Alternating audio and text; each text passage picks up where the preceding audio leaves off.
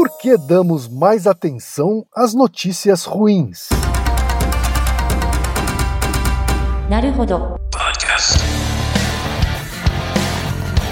Bem-vindo ao Naruhodô, podcast para quem tem fome de aprender. Eu sou Ken Fujioka. Eu sou o Altair de Souza. E hoje é dia de quê? Fúteis e úteis. Altaí, vamos para os recados da paróquia. Quais são? Número 1, um, vai no iTunes Store, dê 5 estrelas e faça o seu comentário. Isso aí. Número 2, indique um episódio do Naruhodô para alguém que nunca ouviu o Naruhodô ou mesmo nunca tenha ouvido um podcast. Vamos aumentar o tamanho de nossa podosfera. E número 3, Altaí. Ah. O número 3 é sobre ajudar a manter o Naruhodô no ar, Altaí. Isso aí. E para contribuir, basta usar o aplicativo PicPay e assinar o apoio mensal de 15 reais. São duas Coca Zero, querido ouvinte, querido ouvinte. Uma para o Altair e uma para mim. E como assinante, além da nossa gratidão, você terá três coisas. Um, você terá acesso ao grupo secreto no Telegram, ou seja, assinante pode conversar com a gente com a comunidade de ouvintes assinantes. 2. Você terá vantagens especiais. Por exemplo, assinante recebe os episódios no grupo secreto do Telegram antes de todo mundo. E 3. Você receberá conteúdos exclusivos. Por exemplo, assinante recebe episódios que só são distribuídos no grupo secreto do Telegram. Então é isso. Baixe o aplicativo PicPay e assine o apoio mensal. Com o PicPay você ainda vai poder pagar boleto, transferir dinheiro entre amigos, recarregar celular, sacar o saldo em qualquer banco 24 horas sem taxa. E olha só, no primeiro mês de apoio ao Narodô, você ainda tem um cashback de 15 reais. Isso mesmo, você assina e recebe seus 15 reais de volta. Uhum. Tá. Agradecemos desde já e participem, por favor. É isso aí. Antes da pauta, mais um recado. Naruhodô está abrindo espaço para as mulheres podcasters, porque representatividade é importante também na podosfera. O destaque de hoje vai para o podcast Spill the Beans, comandado pela Silvana Pérez, pela Andrea Bálico e pela Thaís Caivano. Ouça o recado que elas deixaram para você, ouvinte do Naruhodô, e conheça o podcast Spill the Beans. Escreve-se S-P-I-L-L T-H-E-B-E-A-N-S. Spill the Beans. Olá, caros ouvintes do Naruhodô. Aqui quem fala é a Silvana Pérez e eu sou um terço do podcast Spill the Beans, que eu divido com a Andrea Bálico e com a Thaís Caivano. O Spill nasceu da vontade de falar sobre a vida e questionar o porquê do mundo ser como é. A expressão Spill the Beans significa transbordar, dar com a língua nos dentes, que combina bem com a nossa necessidade de desabafar nossos conflitos diários e sociais e ser um espaço para debater temas variados na busca do famigerado bom senso. A gente já discutiu robôs, carga mental, imortalidade, amizade, saúde feminina, sustentabilidade e muito mais. Sempre sob um olhar feminista, às vezes pistolando um pouquinho e acompanhadas das convidadas mais incríveis. Vocês podem encontrar a gente lá no www.spillthebeans.com.br ou no seu agregador de podcast favorito. Vem pro Spill the Beans? Tem café. E agora chegou o momento alura de Black Friday.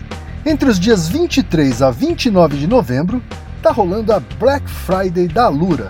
E só nessa semana, eu disse só nessa semana mesmo, você pode comprar qualquer plano da Alura com 20% de desconto. São mais de mil cursos em um único plano. Você vai poder aprofundar seu conhecimento na sua área ou começar uma nova carreira. Você que estava na dúvida se estudava ou não na Alura, essa é a sua vez. Mas se você está ouvindo esse podcast no futuro, infelizmente essa promoção já não vai mais estar disponível, mas ainda tem desconto aqui no nosso link. Então é isso, entre os dias 23 a 29 de novembro, Black Friday da Alura, 20% de desconto na compra de qualquer plano. Corre lá! A família B9 de podcasts está com novidades a produção de um novo podcast sobre investimento junto com o Santander, chamado Próxima Ação. O Próxima Ação é apresentado pelo Teco Medina, que traz toda quarta-feira de manhã uma análise financeira das notícias do Brasil e do mundo, junto com o especialista Santander, com o objetivo de ajudar os investidores a entenderem o que podem fazer e o que afeta os seus investimentos. Lembrando então, rola toda quarta-feira às 5 da manhã. Bora escutar? Busque por Próxima Ação no Spotify ou em youtube.com/barra Santander Brasil. Altaí, temos pergunta de ouvinte, Altaí. Um ouvinte que fica vendo da Atena todo dia. A pergunta, Altair, veio do Rodrigo Poli, que tem 34 anos e é profissional de educação física e mora em São Paulo, capital. E a mensagem dele diz o seguinte: Primeiramente, gostaria de agradecer e parabenizar o trabalho de vocês à frente do podcast. Aprendo muito! Impressionante como me faz pensar, adquirir conhecimento e, consequentemente, aumentar o nível de discussões com os meus amigos. Olha só que coisa boa, Altair. Tá aumentando o nível das discussões com os amigos. Isso, tornando o, o bar um espaço muito qualificado agora. Olha só. E aí ele continua. Eu tenho uma pergunta. Por que os meios de comunicação e principalmente os telejornais passam, em sua maioria, notícias ruins? Altair, a ciência tem algo a dizer sobre isso? Sim, várias coisas. É, você concorda com ele, Kim? Existe uma máxima no, no mundo do jornalismo, Altair, Uhum. que diz o seguinte: que o cachorro mordeu o homem não é notícia. Hum. Mas o homem mordeu o cachorro, aí sim é uma notícia. O que eu quero dizer é assim: o que é notícia tem a ver com o extraordinário e não com o ordinário. né? Uhum. E aí, a notícia ruim, ela se aproxima mais do extraordinário do que do ordinário, né? Uhum. Eh, Se o dia foi tudo bem, o dia que foi tudo bem foi um dia ordinário, né? Agora, se teve alguma tragédia, aí ele foi extraordinário, né? Se um avião caiu, por exemplo, ou uma pandemia aconteceu, aí sim a gente tem o extraordinário e ele acaba ganhando sim mais destaque na imprensa, né? Via de regra, né, Otávio? Via de regra. Uhum. E também na publicidade, né? A publicidade também tem um, um- tem um conceito de publicidade que chama-se saliência. Ah, muito bem. Você precisa, é, você precisa ter algum tipo de destaque né, em relação à curva normal, vamos dizer assim. Né? O ponto aqui é essa palavra, saliência. Tá? É, ela vai nortear boa parte do, do episódio. A questão aqui que a gente tem, será que. A primeira pergunta é: será que a gente presta mais atenção nas notícias ruins? Será que a gente prefere notícias ruins? Ou será que a gente gosta mais das notícias ruins? São níveis diferentes. Por isso que é o título do episódio, né? Quando a gente dá mais atenção às notícias ruins, é uma coisa. Outra coisa é se eu disser que a gente prefere notícias ruins. Isso não necessariamente é verdade, tá? As duas coisas não são as mesmas. E aí entra essa, essa palavra, né? Saliência. E, assim, trazendo dados de realidade, se você pensar, por exemplo, puxar de memória o que está saliente na sua cabeça nas mídias, sempre parece que existe uma polêmica atrás da outra. Então, durante esse ano, o tema desse ano é a pandemia, é, mas um pouco antes da pandemia, um, um tema que era muito frequente era o aquecimento global. O aquecimento global é um tema longo, né? Mas ele vai sendo eclipsado por vários outros assuntos locais. Né? Então, se você pega no Brasil, teve um, alguma coisa ligada a um assassinato, um acidente. Todas as mídias precisam desses mecanismos de saliência, e essa é palavra boa, para puxar a nossa atenção. Pensando de forma objetiva mesmo, se você pega os dados, e aí eu recomendo um livro. é, eu tenho críticas a, a- a uma parte do livro, mas o livro em si é muito bom, vale a pena a leitura, que é o último livro do Stephen Pinker, que é o, em português é o Novo Iluminismo que ele, ele coloca nesse livro que a sociedade é, nunca matou tão pouca gente, é, a expectativa de vida nunca foi tão alta, e, e se você olha assim numa escala de tempo é, de dezenas de anos ou, ou centenas de anos, a taxa de homicídios vem caindo, né? Então a gente vive hoje numa sociedade mais, muito mais pacífica do que 100 anos atrás. E onde as pessoas têm mais possibilidade de uma maior sobrevida. Isso é fato. Quando você fala sobre uma sociedade mais pacífica, você está querendo dizer exatamente o quê? Você está dizendo que é uma sociedade que tem menos violência? Em geral, sim. É, e, e olhando do todo, sabe? Não, não olhando no nível individual, olhando a sociedade como um todo. Se você olhar de fora, olhando indicadores globais, mas não locais, de fato, assim, as taxas, a longevidade tem aumentado, todas as taxas macro têm melhorado. Tá? Isso é um dado de realidade. Mas isso não quer dizer que localmente não exista muita variação. Ou que coisas que são percebidas hoje como violentas, no passado poderiam não necessariamente ser, não necessariamente ser computado como violência. Então a, a, tem tudo a ver com uma discussão de um Naruhodo que a gente falou dois episódios atrás, né, que é aquele por que, que, as coisas parecem óbvias depois que passamos por elas, né? Lembra muito essa coisa do viés de retrospectiva, assim que quando a gente olha para o passado, né, é, a gente reconstrói um sentido que parece que é único. É aquela sensação, ah, no meu tempo era melhor. Isso reflete também quando você olha estimativas, por exemplo, é, históricas. De fato, você tem uma melhoria da qualidade de vida. Só que você não sabe se essa melhoria se aplica a todos os indivíduos da mesma forma. Né? Verdade. Então isso, isso é importante ser dito. O livro do Pinker é muito bom porque ele descreve essas variáveis macro muito bem, e coloca boas hipóteses, mas ele não explica muito bem as variações individuais. Mas tudo bem, não era o propósito do livro. Né? Quer dizer, é aquela. É um raciocínio de que, no geral, quando a gente olha o mundo como um todo e não casos específicos, a gente pode dizer que ele é menos violento do que já foi, uhum. é, a expectativa de vida é maior do que já foi, Provavelmente a gente tem vários outros indicadores, diminuição de miséria, né, uhum. assim, no geral, né? No geral. Agora, isso, isso, não quer dizer que não haja, então, essas variações locais, como você disse, né? Ou seja, na média o mundo melhorou, mas quem morre de fome continua morrendo de fome. Né? Ainda a gente tem pessoas morrendo de fome, esse é o ponto. Uhum, né? E, e, não tem condições materiais para que existam pessoas morrendo de fome. Então, é, a gente ainda está precisa percorrer ainda um caminho razoável. E as pessoas que nascem não têm, sempre, não têm todas as mesmas possibilidades. Né? Então, mas é, está melhor do que antes, mas está pior do que amanhã. É, é essa a ideia. É, no entanto, a gente tem certos vieses mesmo, né? A gente tem certas predisposições a, a ser as notícias ruins, elas. E aí eu volto numa coisa que eu acabei de falar no começo do episódio, que as notícias ruins, elas não são preferidas pelas pessoas, mas elas são mais salientes. Aí eu gostei da palavra que você usou, né? Então, mesmo, mesmo se a gente disser que a gente prefere boas notícias, a gente tem uma disposição para prestar mais atenção nas notícias ruins. Né? Então é, é bem importante colocar a diferença entre preferência e saliência. Tá? Isso, isso vai ser, guarda essa diferença que vai ser muito importante no final, assim. A diferença entre você preferir uma coisa e uma coisa chamar a sua atenção. Então, assim, o, o que a gente tem por evidência uh, inicialmente é que as notícias ruins são mais salientes. Ela puxa a sua atenção. É, independente se você prefere coisas boas ou não. É, então a, a, a, saliência é muito mais ligada à escolha e a preferência é muito mais ligada à decisão. Ah. É, é, uma ideia nesse sentido. Então a preferência é o que, que você prefere, né? O que, que você prefere consumir.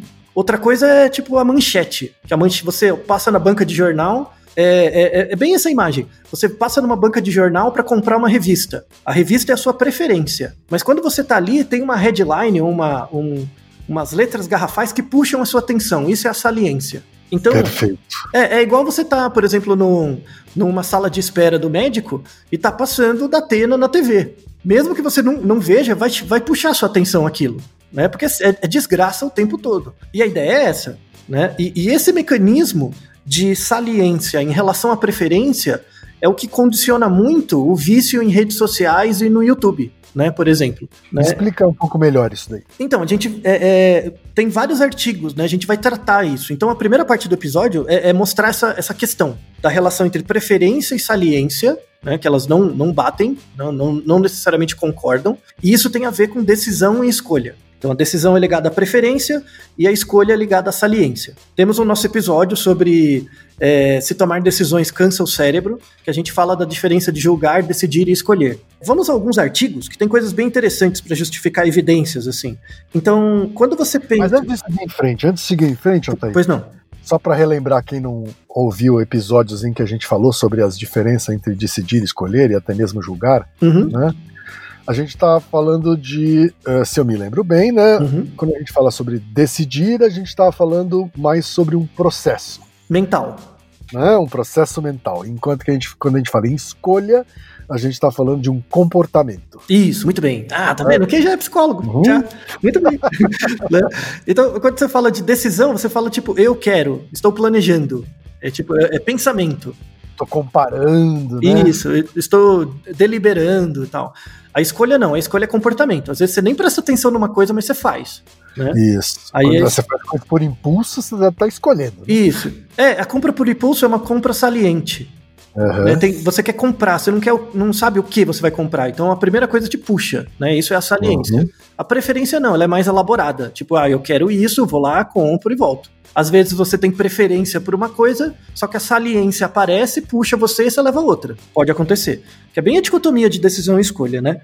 Verdade. Às vezes você sai de casa decidida a comprar uma coisa, quando chega lá no ponto de venda, você acaba comprando outra. Isso, ou, ou por exemplo, e aí um, um- um experimento muito fácil que todo mundo pode fazer, é você ir no mercado sem uma lista de compras. Então, o que que é a lista de compras? A lista de compras é a decisão. Você tá em casa, Aham. tipo, vou comprar leite, vou comprar manteiga, sei lá, eh, vou comprar brócoli e tal. Aí você vai, né? Então você tá decidindo. Se você vai no mercado com a lista, você tende a comprar aquilo que você anotou. E aí, os produtos que estão na gôndola ficam menos salientes, porque você tem uma regra normativa Aham. né? Aham.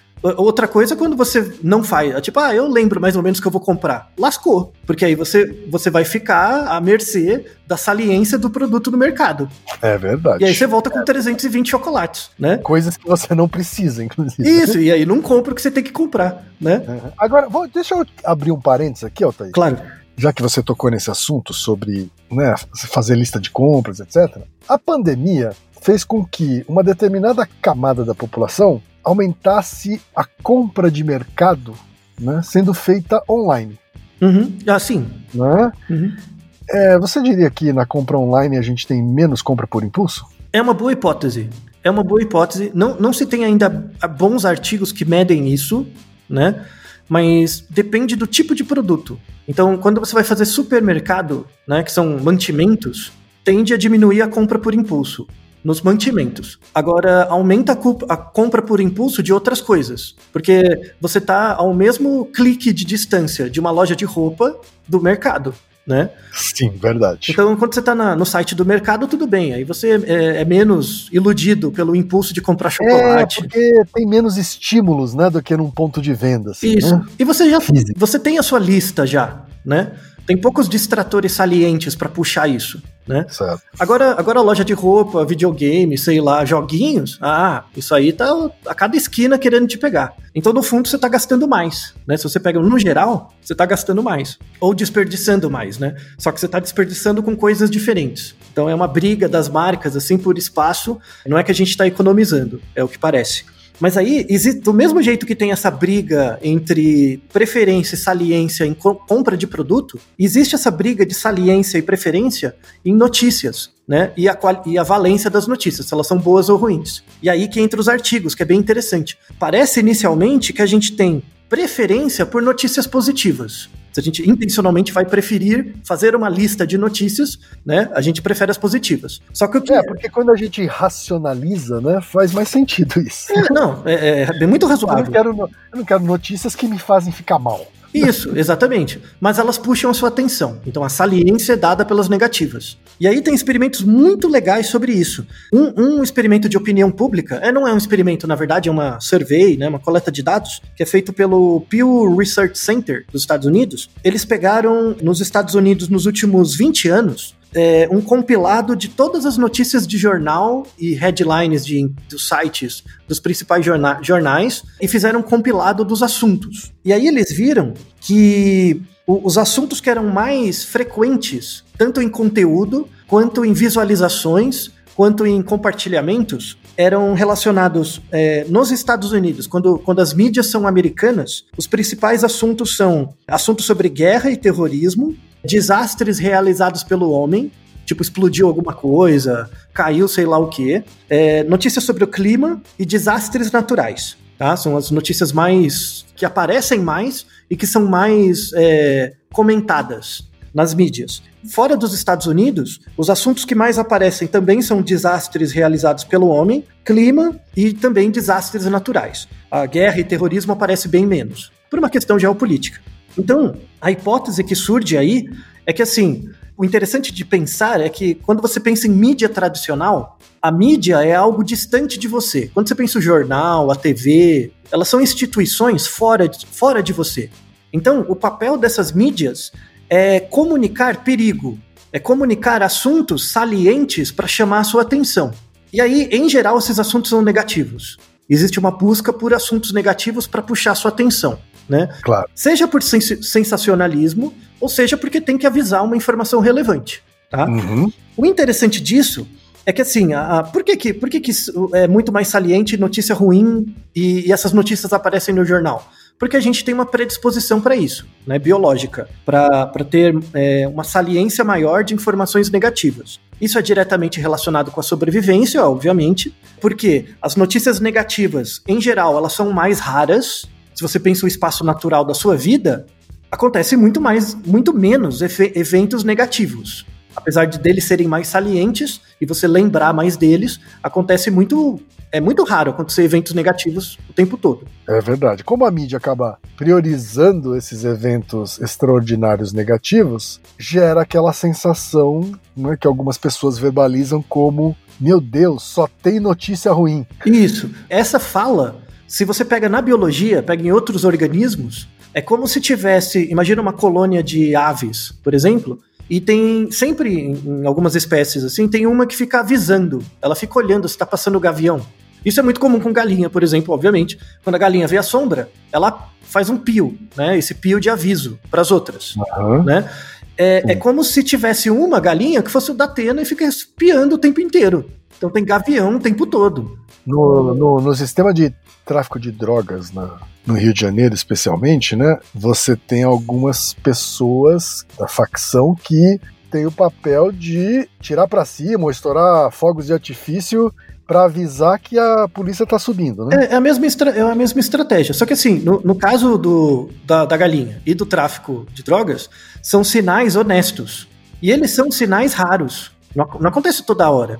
Então, como ele, como ele não acontece toda hora, quando ele acontece, você ignorar ele é muito ruim. Então ele tem que ser algo saliente, porque o payoff de não, é, de não levar isso em conta é, é muito ruim né, para você.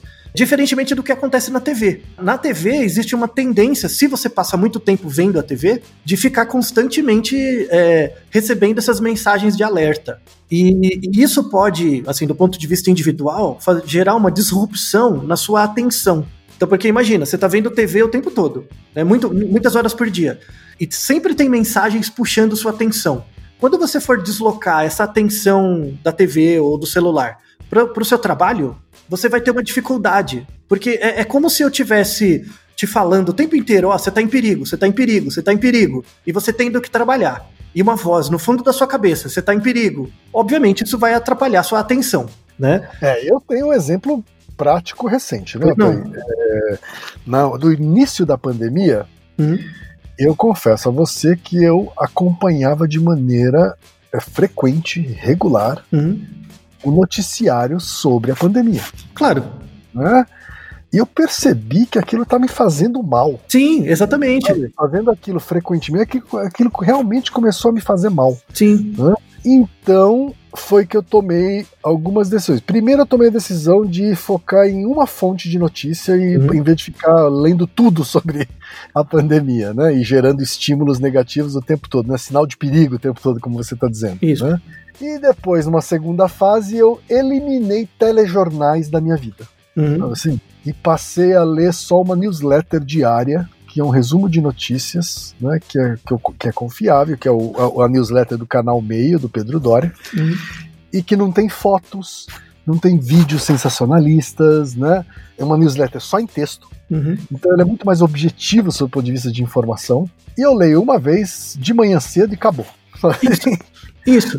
Então, isso, isso, isso leva em E aí eu melhorei, Ataí. E aí, imediatamente, assim, em muito pouco tempo, de verdade, eu melhorei em relação a, a, a essa tragédia. É, exatamente. Porque, assim, você como indivíduo, individualmente, tem muito pouco peso para mudar as coisas. Né? Uhum. Diferentemente, por exemplo, eu, eu, eu trabalhei muito com modelagem de dados, né? Então você tinha que estar atualizado também, mas aí você é, é, foca menos nas notícias e mais nos artigos, é, nos dados brutos. Isso, na verdade, te dá um senso de autoeficácia. Né? Então, o que eu estou fazendo vai ajudar o tomador de decisão, né? Eu trabalhei muito com modelagem de dados na América Central, né? Então, uhum. isso vai ajudar o tomador de decisão. Você viu o resultado do que você fazia e aí não gerava tanto esse essa sensação de desamparo, né? É, porque é, em inglês tem um, um, verbo, né, que é overwhelm. Né? Isso. Que, sei lá, a gente pode traduzir por sobrecarga, alguma uhum. coisa assim. É um pouco esse efeito, né, que a gente Isso. tem.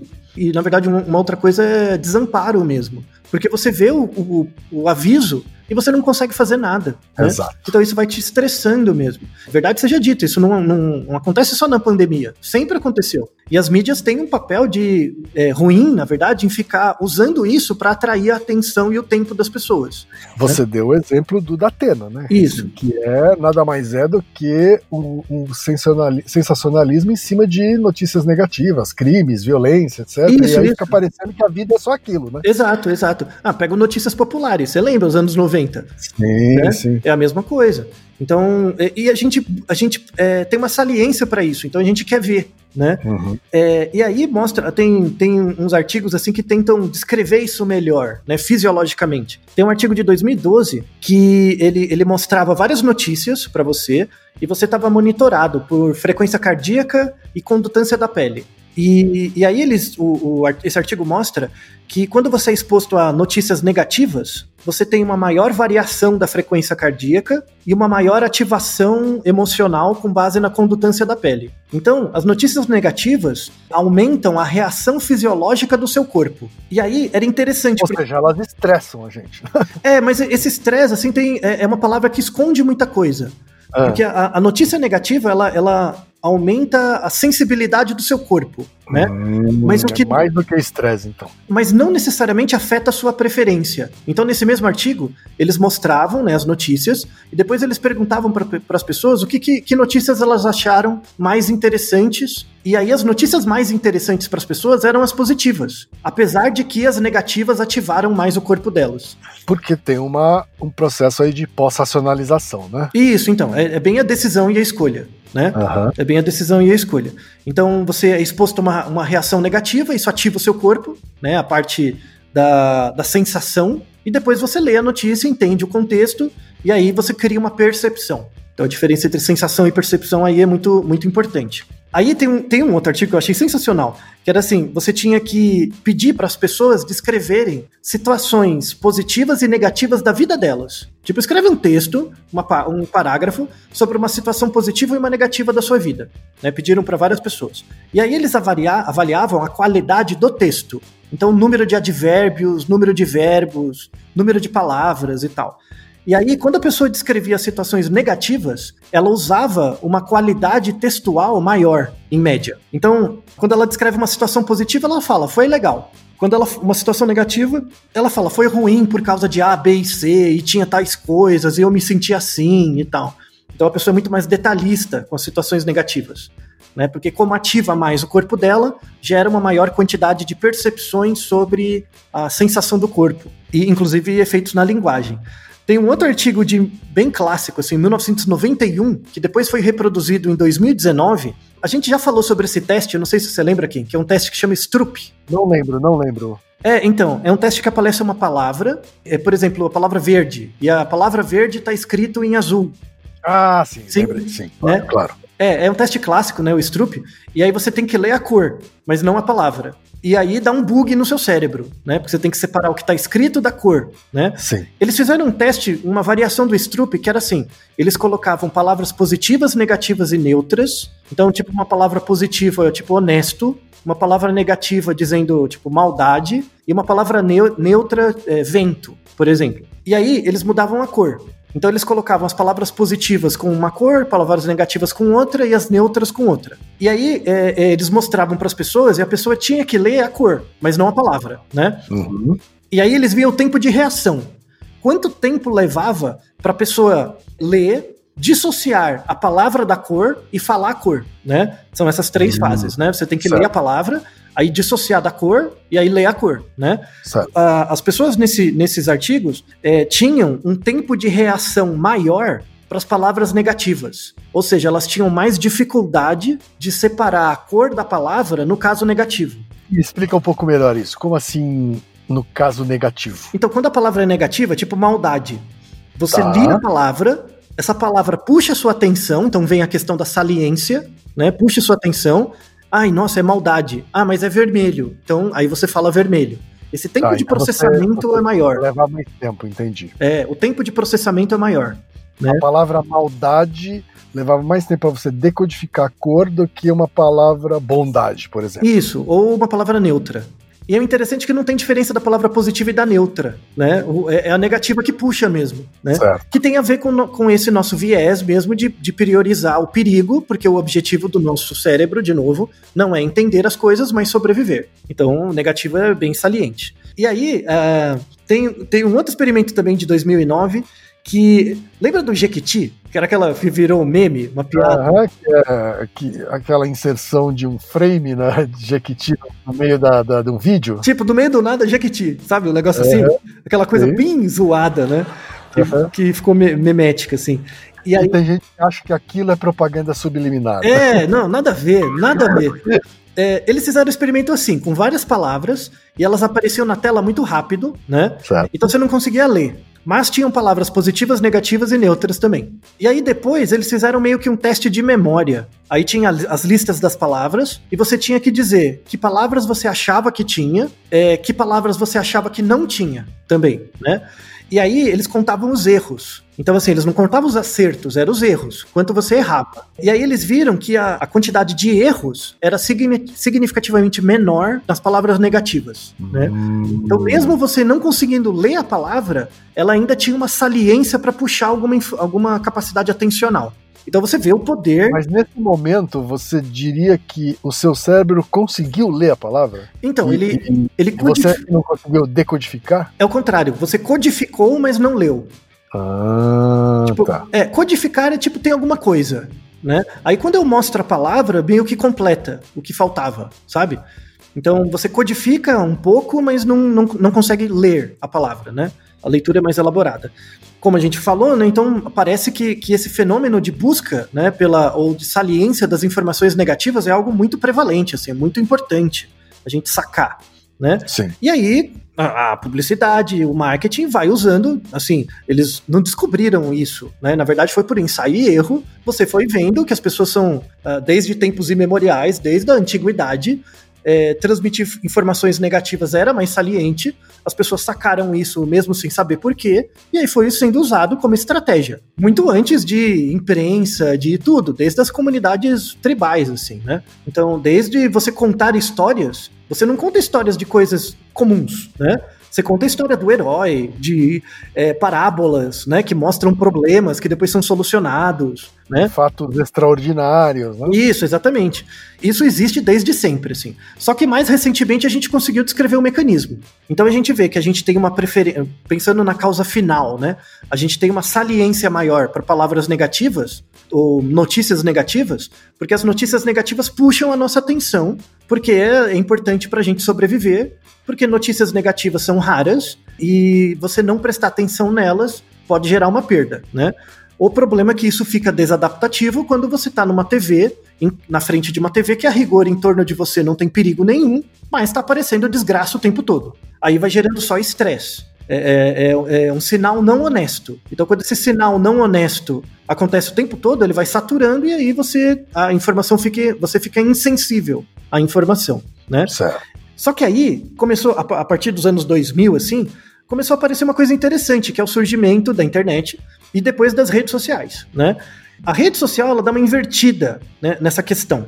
Por quê? A gente tem que pensar as coisas em função do que é próximo e distante da gente. Então, é, por exemplo, o, por que, que a gente perde tanto tempo vendo vídeo de gato? E- e não precisa ser só, só gato, vídeo de qualquer coisa. Porque assim, vi- vídeo de gato ou de, de coisas positivas, é, coisas engraçadinhas são coisas positivas também, tá? Por que, que a gente é tão viciado nesses vídeos e eles têm milhões de visualizações? E geram muita renda para pessoas no YouTube que ficam compilando esses vídeos, né? É uma fonte de- renda. Por que, que a gente é tão viciado nessa- nessas coisas? Porque a gente tem uma variável próxima da gente e uma variável distante.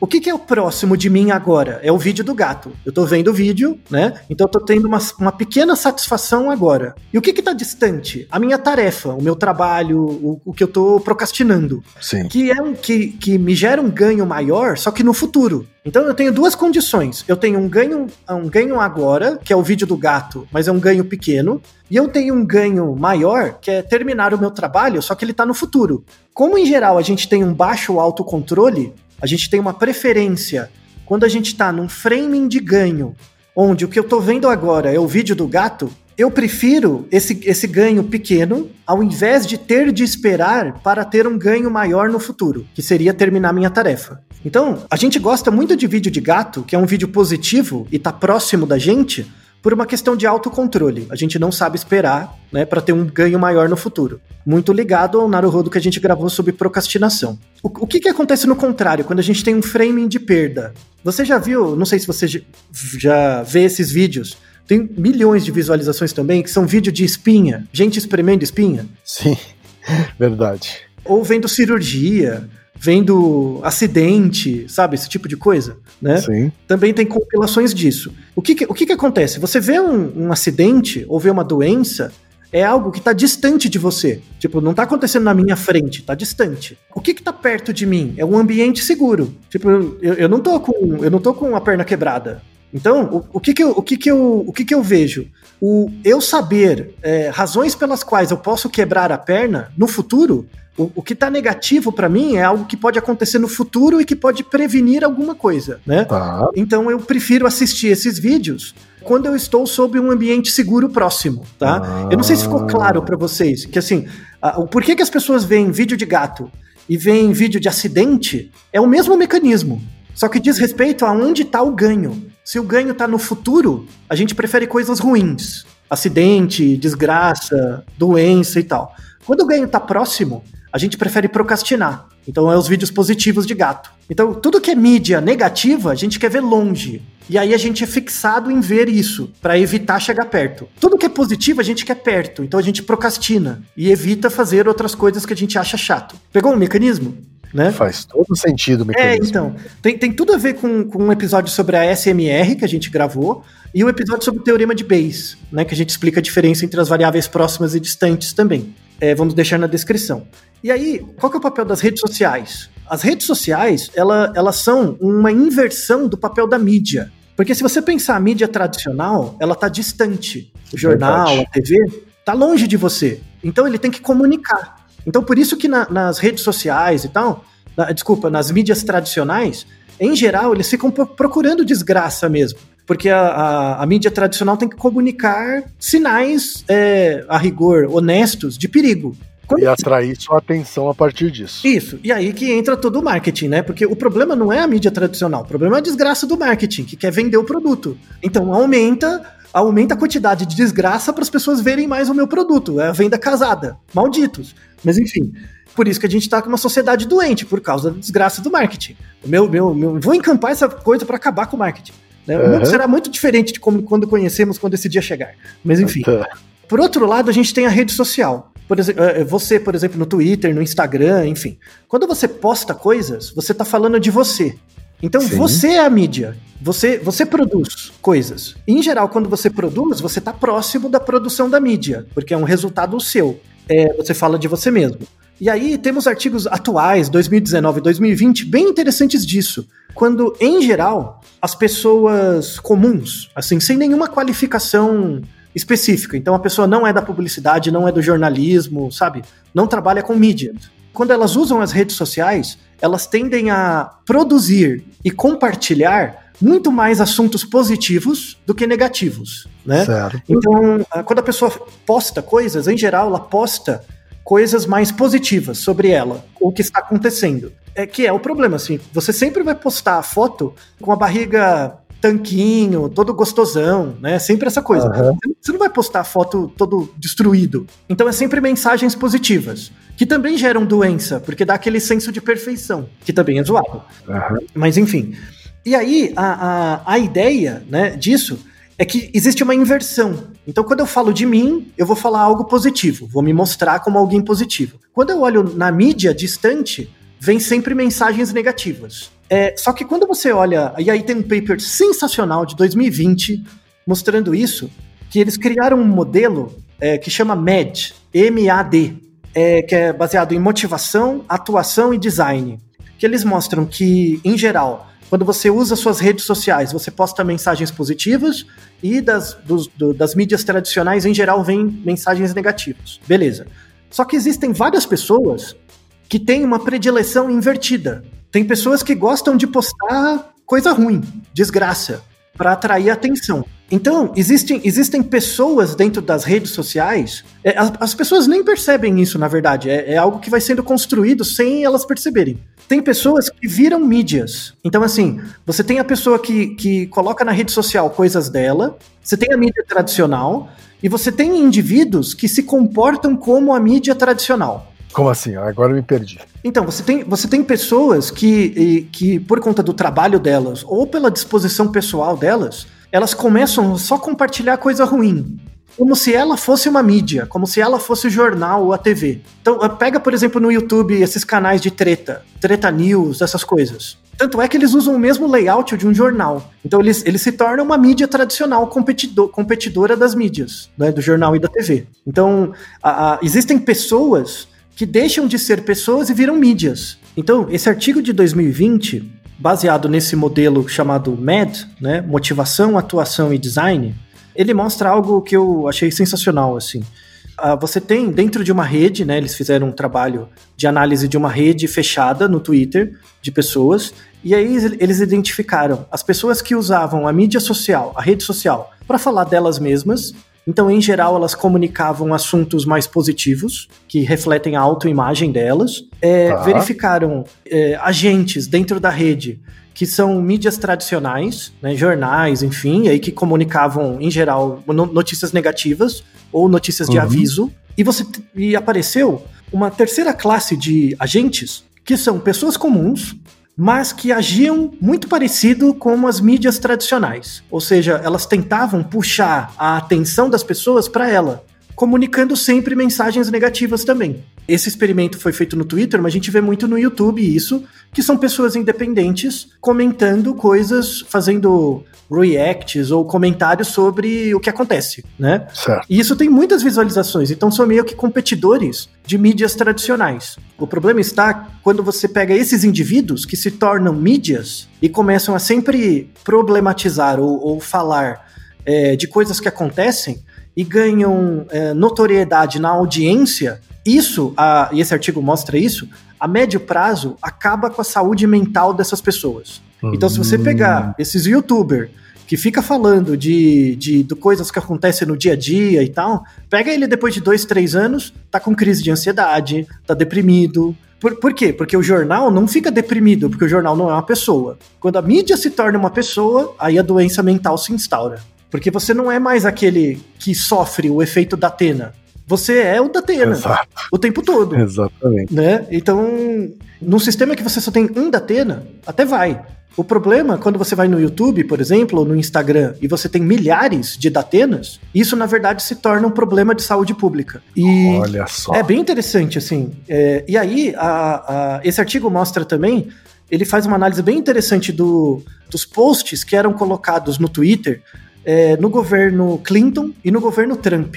E aí eles viram que a quantidade de, de informações positivas, é, morais ou negativas no governo Clinton, era meio que metade metade, assim, era um terço para cada uma. Então tinha uma um pluralismo muito maior de atitudes. No governo Trump, as informações emocionais tinham uma quantidade muito baixa. O que tinha uma quantidade altíssima eram informações emocionais, mas de cunho moral.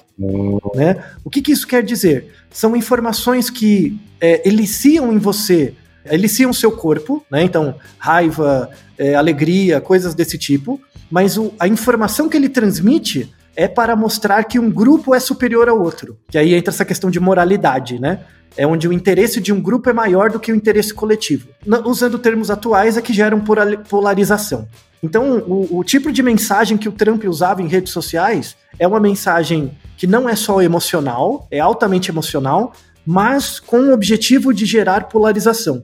Certo. E eles conseguiram identificar isso. E eles identificaram que um dos sucessos do Trump, por exemplo, é porque ele se tornou uma mídia. Uhum. Ele se tornou um hub que competia com a mídia tradicional, né? De fato. Então, isso mostra também, que é uma conclusão bem interessante desse artigo de 2020, que o Trump só conseguiu fazer isso porque ele é uma pessoa com propriedades mentais singulares. Tá? Eu vou, É mesmo. é, eu vou deixar você entender isso do jeito que você quiser. Tá? é, não é qualquer um. Não é qualquer um. A questão é essa. Tá? Ele é uma pessoa especial. Isso pode ir para os dois lados. Tá? Aham, É, e se você generalizar esse princípio na rede social, então se todo mundo na rede social começar a, a colocar informações emocionalmente morais, você vai gerar doença mental na sociedade, sabe? Certo. Então é uma mensagem importantíssima, assim. En- Então, é, é, fechando esse episódio, de fato a gente dá mais atenção às notícias ruins, mas não porque a gente prefere elas, mas sim porque elas puxam a nossa atenção. As redes sociais são uma forma de tentar mitigar esse efeito.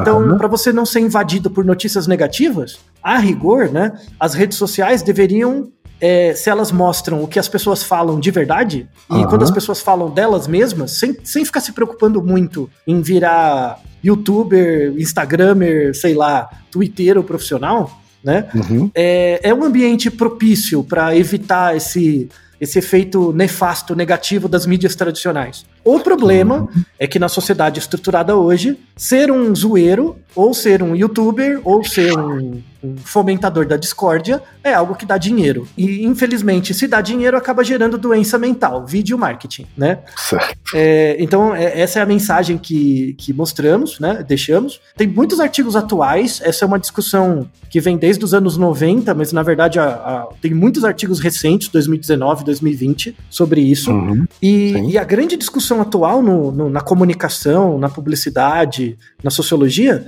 é a partir de que momento uma pessoa vira uma mídia, né? O que, o que que faz? Quais são as características das pessoas que querem ou que acabam virando mídias? A busca por ser verificado, por exemplo, é algo muito interessante. Porque quando você é verificado, você vira uma mídia, né? No caso do Twitter, você vira um hub de informações. Né? Por que, que as pessoas buscam isso? Não é só um- uma bolinha, uma luzinha, um negocinho azul. Não é só isso. Tem um quê de status aí, né? Tem o que de status do ponto de vista individual, mas do ponto de vista coletivo vira um megafone. Só que você não é um, um jornal que tem muitas pessoas, que tem uma linha editorial. Você é uma pessoa. né? E é por isso que quando você for cancelado, você é, é, vai sofrer com doença mental. Esse é um sistema que não é sustentável a médio prazo. Né? A importância desse episódio é, é trazer à tona essa é uma discussão muito moderna e mostrar que eu me sinto cada vez mais motivado na minha busca por acabar com o marketing.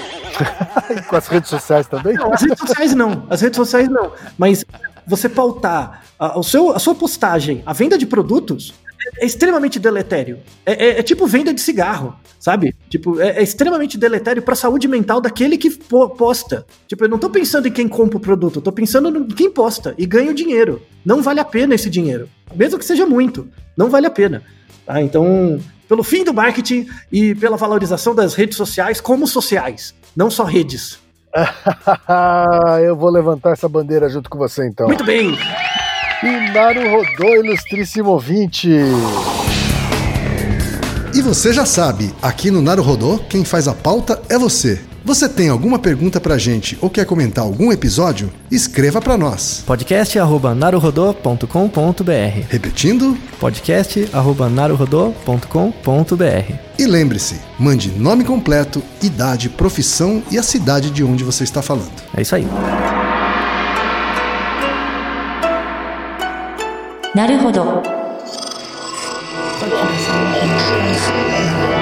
Esse podcast é, é apresentado por b9.com.br.